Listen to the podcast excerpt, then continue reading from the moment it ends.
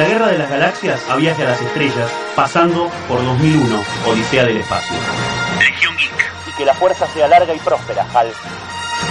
You don't know the power of the dark side.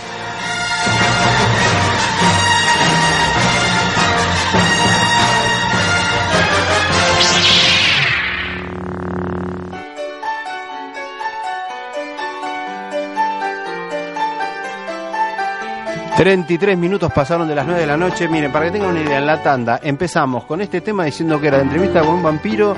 ...y terminamos no sé en qué cosa... ...o sea, No, en tres minutos... ...hablamos de todo el mundo del cine y del cómic... ...pero de una manera disparatada... Bien, tenemos otro mensaje que me parece que se lo está ganando también, ¿eh? el segundo disco. Sí, lo tenemos a Damián Telías, que, o Telias, como sea, discúlpeme si lo digo mal, pero que nos mandó directamente un chiste. Así que vale el intento. Me parece que también está ahí, ¿eh? al borde de llevarse otro disco con toda la colección completa. Tercer bloque. Vamos a poner las reglas, ¿ok? Los tres vimos en diferentes días el Escuadrón Suicida, cada uno en una sala diferente. No vale golpes a la cara. Cada uno en una sala diferente, sí. Eh, un poquitín de música, ahí estamos. le pedimos a Martín que en el momento que vea que estamos haciendo spoiler, nos tire la señal como para bajar un cambio. No vamos a spoilear, somos profesionales en esto, aunque también nos equivocamos. Pero bueno, ¿Pero qué? vamos a empezar por lo siguiente. ¿La película gustó o no gustó? Sí. A mí, me- a mí me pareció la mejor, de- la mejor de DC, no, no me pareció, la mejor de DC Es- con cierta sí distancia. o no, no empecemos. Con cierta No, no, no, distancia. está teniendo su paréntesis. Discúlpeme, discúlpeme, usted opine y haga lo que quiera. Pero La pregunta fue simple. A ver, pero la mejor de DC a partir de Men of Steel. Sí, por supuesto. Bueno, a partir de que DC decidió que necesitaba agarrar un cacho de la torta que estaba llevándose Marvel. Entonces dijo, bueno, Claro. vamos a hacer una cosa más Ya o menos. estamos tendenciosos. Bien. No, no, no estamos tendenciosos. Discúlpeme, la película Bueno. de Man of Steel viene después de siete Entonces, películas de, de Marvel. Men of Sí, Steel, sí, no. Batman vs Superman, Suicide Squad, ¿sí? O sea, en esa línea temporal, Para a, mí, a para vos mí te es la, pareció para mí es la mejor. Y la verdad es que debo decir que es una película que es entretenida. Es un despelote, pero es, es entretenida, es una película entretenida. Chori. Es entretenida, es entretenida. Yo concuerdo, hay mucho para criticarle, pero yo considero que la, a mí la película me gustó. No es una mala película. Y bueno, después tenemos para discutir. Yo voy a decir mi opinión, que es lo que me pasa con estas tres películas de DC fundamentalmente. Empiezan las películas de DC, hablo de las tres en líneas generales. ¿eh? Perdón, usted no dijo si le gustó o no le gustó. ¿Por qué no lo, por qué no lo dice? A mí, eh, ahora voy a hacer Ah, ahí no, está, no. a ver. A mí me gustó. Ah, pero, pero pará, tenés que decir sí o no, porque si no yo lo cago a pedos a él. No, y- a mí me gustó, ¿sí? está, cosa sí. que lo celebro. Ahora, me gustó, pero si vos tenés todo un super combo para hacer, tenés toda la mesa servida con los mejores chefs y salís del restaurante diciendo la comida me gustó, quiere decir que no, no estuvo tan bueno, ¿entendés? Ahora, te digo lo que me pasa a mí con las tres películas. La primera media hora te la compro de una manera infernal y me encantan. Men of Steel, estamos hablando de Batman vs. Superman y de Suicide Squad. Bien. Ahora, lo que pase después de esa media hora, se los dejo a ustedes. Se desarma. Para mi gusto se desarman siempre. En este caso la película, a ver, tiene cuatro inicios consecutivos.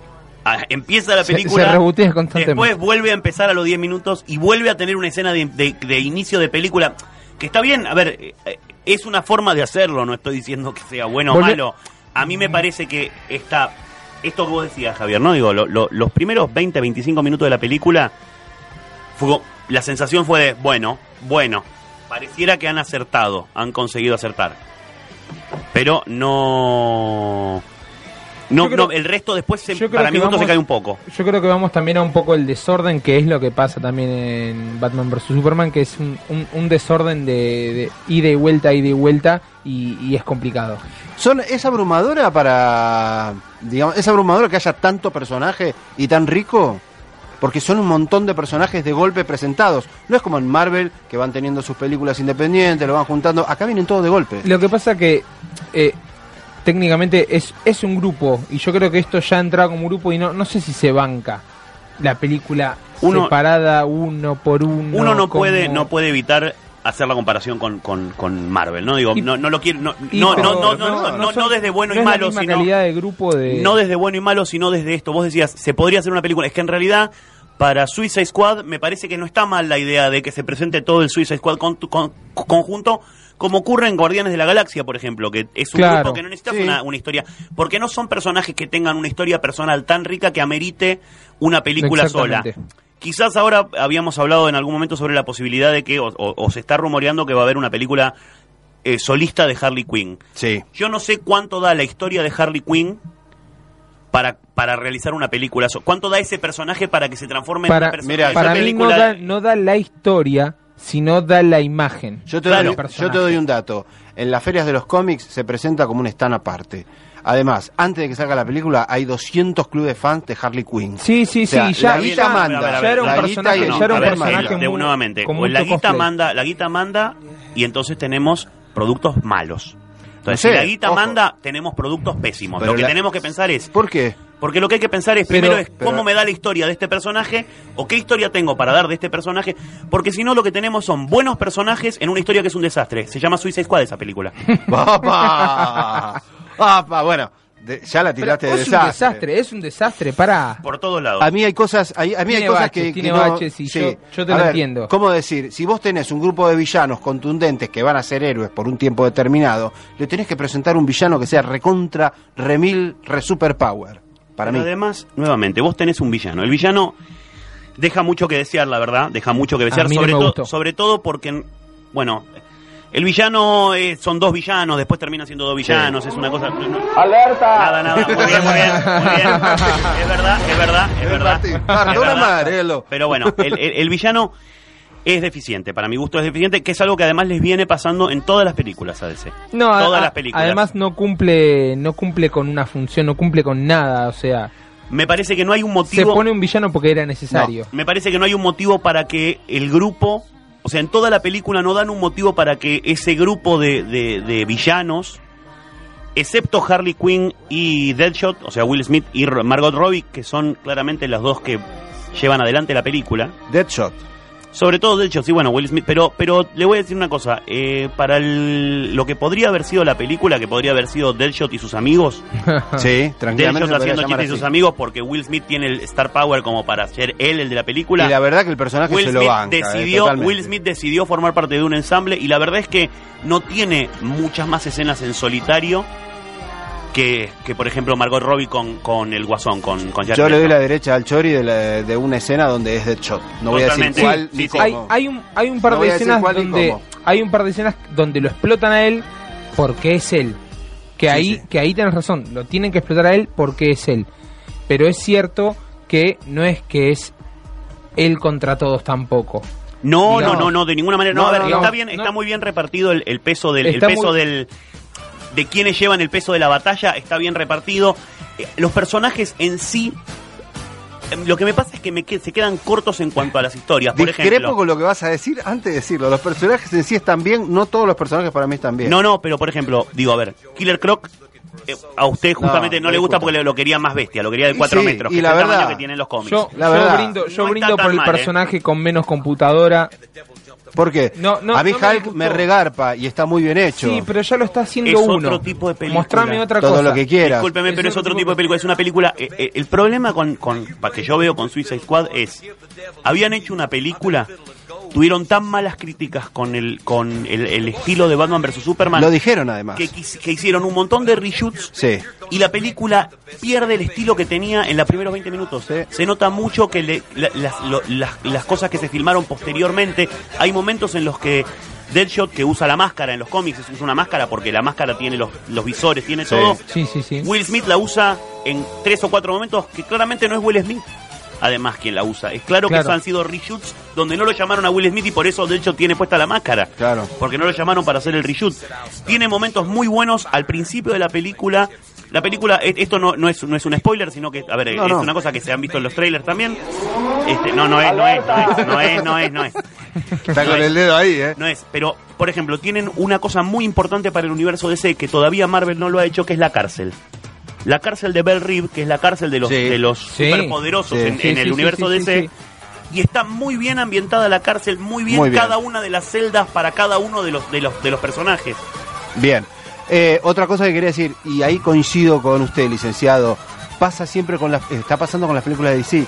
O sea, después del nudo, el desenlace, la motivación para ir y terminar la película es para mí es pobrísimo y no da cuenta a lo Y que se es el Escuadrón se Suicida. pincha, se pincha. No da cuenta a lo que es el Escuadrón Suicida. Para Yo, mí. yo creo que coincido con el licenciado de de repente tuvieron que cambiar toda la película y cambiaron muchas cosas. Quizás el resultado hubiera sido otro si hubieran seguido con la línea original. ¿Se, se ve larga la película o está bien? No, yo la vi bien. A mí no me, a mí no me pareció, la verdad que no me pareció, no, no, no sentí las... A ver, tres horas dura la película, dos Sí. horas cuarenta. Este, los últimos 20 minutos se hacen un poquito largos, pero porque en realidad la batalla final termina, eh, o sea, viene la batalla final y no viene, viene la batalla Claro. final y no viene, viene la batalla final y no viene. Te están marcando la cancha. la cancha mal. todo Ah, terrible, Tengo a Reina, tengo a Reina en la espalda y me están castigando como a Diego en el Están 85. marcando. Este, A mí no me pareció larga. Da para ver en cine. Es Es una que película en tiene una Claro. estética muy interesante. Sí. A mí David eh, Ayer me parece un director que tiene estética muy interesante. Me sigue pareciendo que la película es muy caótica. Tiene Sí. momentos de mucho caos, momentos que no se explican cosas. Que está bien, quizás tiene que ver con que para que uno esté en el mismo lugar que están los del escuadrón, pero en realidad tampoco hay cosas que pasan en la película Hay que personajes- su- se suceden sin continuidad, sin explicación Sí, de por sí, qué eso está es cierto. sucediendo esto, qué es lo que fueron a Yo buscar. considero que para mí hay personajes que tendrían que haber tenido otro trato. También, por supuesto. Punto. Y, a- y antes de cerrar, No, tenemos, tenemos todavía que- cuatro minutos. todavía. Tenemos cuatro Bueno, minutos. hablemos del. Joker. Hablemos de ese nuevo Joker. ¿Voy a decir algo yo? ¿Empiezo yo? A mí me encantó. Me encantó y vengo fanatizado con el Joker de... Sí, bueno, todos estamos analizados con el mejor Joker que hemos tenido en con mucho Ledger. tiempo. Pero me encantó, me encantó lo que hizo... No. No, no me Son Jokers para No, distintas épocas. para Totalmente, distintas épocas, pero totalmente. es muy difícil elegir el Me, mejor. me encantó lo de Jared Leto, me encantó de hacer otro tipo de personaje porque la película da para otro tipo de personaje. Me gustó, Sí, a mí me gustó cómo estaba. Yo lo único que digo es que hay uno que tiene una estatuita. El resto no tiene estatuita, ¿no? No, ¿No qué- tiene, esta- ¿tiene estatuita? qué bilardista. ¿Hay uno que tiene estatuita? Qué Bueno, bilardía. está bien, ¿Tenemos- está ¿Tiene campeonato del Está bien, mundo? Sos resultista, está bien. ¿Tiene, campeonato del mundo? No, Dios nada más. mío. Lo banco a Jared Leto, a mí me gustó Sí, el, no, a el ver, Guasón. el Es- Estuvo bien, a mí también me gustó, pero me gustó hasta ahí, porque en realidad no tiene un desarrollo. Uno no puede juzgar No es la esta película actuación del por, Guasón. Es- Te lo digo por así. estos minutos que aparece.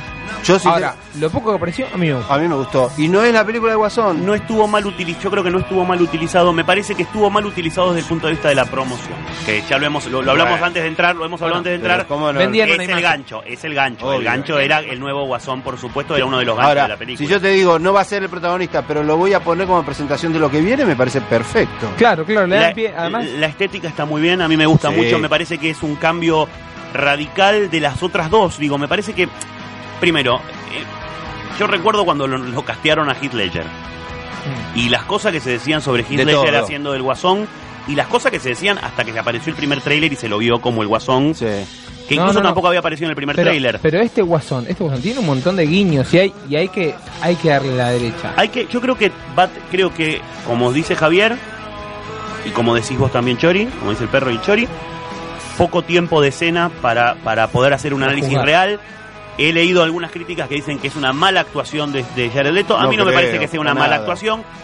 No, Eh, no, hay, hay, hay- hay momentos en los que parece que es un poco Jared Leto haciendo de Johnny Depp, No, haciendo de no Guasón coincido, al no principio, coincido. sí. Nah, No, eso, para eso, nada. eso la tiramos el programa No, coincido para nada. A mí me, a mí no me trajo Hay, el guiño. hay, de- hay un. Ay, No, lo. Hay un poquito, se le va un poquito al principio, al principio, la lo primera se le va. La estética de la película Sin es ser muy malo, ¿eh? La estética de la malo. película es muy colorida. Dentro de lo oscuro que es, es muy colorida, tiene colores muy fuertes. Todo lo que rodea al guasón tiene colores intensos. Vos fijate que hay escenas en donde resaltan totalmente los colores. Y me parece que da con el perfil. No dije nada. Esta fue para mí. El cartón amarillo ¿Para qué fue- le dio el botón? Le Sí, habría sí, dicho. sí. ¿Para qué le el dio el cartón botón a amarillo Martín? fue para mí, fue para mí. Para mí garpa este personaje, está muy bien hecho. Bueno, la verdad que a mí me, a mí me, a mí me, me parece que la película aprueba. Sí, No, totalmente. no, no pasa, Aprueba. no pasa del aprobado, digo, son Le- 6 puntos, 7 puntos, 6 con Está bien. 50. Yo, yo fui al cine y le puse 7.50. Para mí, 6 Lo que- licenciados. Lo, lo, Yo le pongo, lo cerramos en 7, ¿querés? No, 6.50 Ah, licenciados. yo le pongo 6 siete. licenciados y medio. Siete, ahí yo le está, pongo mirá. 7, pero 5 van a la primera media hora. Pero no le puede poner 7 entonces. Bueno, ¿por qué no? 5 puntos Yo soy de- jurado y le pongo lo que se me Pero, canta. claro. Nunca fue una mesa de uno, examen. uno evalúa, Sí. uno evalúa la carrera del alumno. Obvio. O sea, No, no, no, Para de mí ninguna manera, discúlpeme. Usted va, responde dos preguntas. Cuando la tercera no respondió bien, lo ¿sabe cómo empieza a patinar? Y el, el profesor le dice, pero usted no me estudió, dice. Érase una vez en los 80 dos monstruos de la guitarra, uno Brian May ¿sí? otro Eddie Van Halen, Me suenan. que se juntaron para hacer un tremendo proyecto que llamó Project starving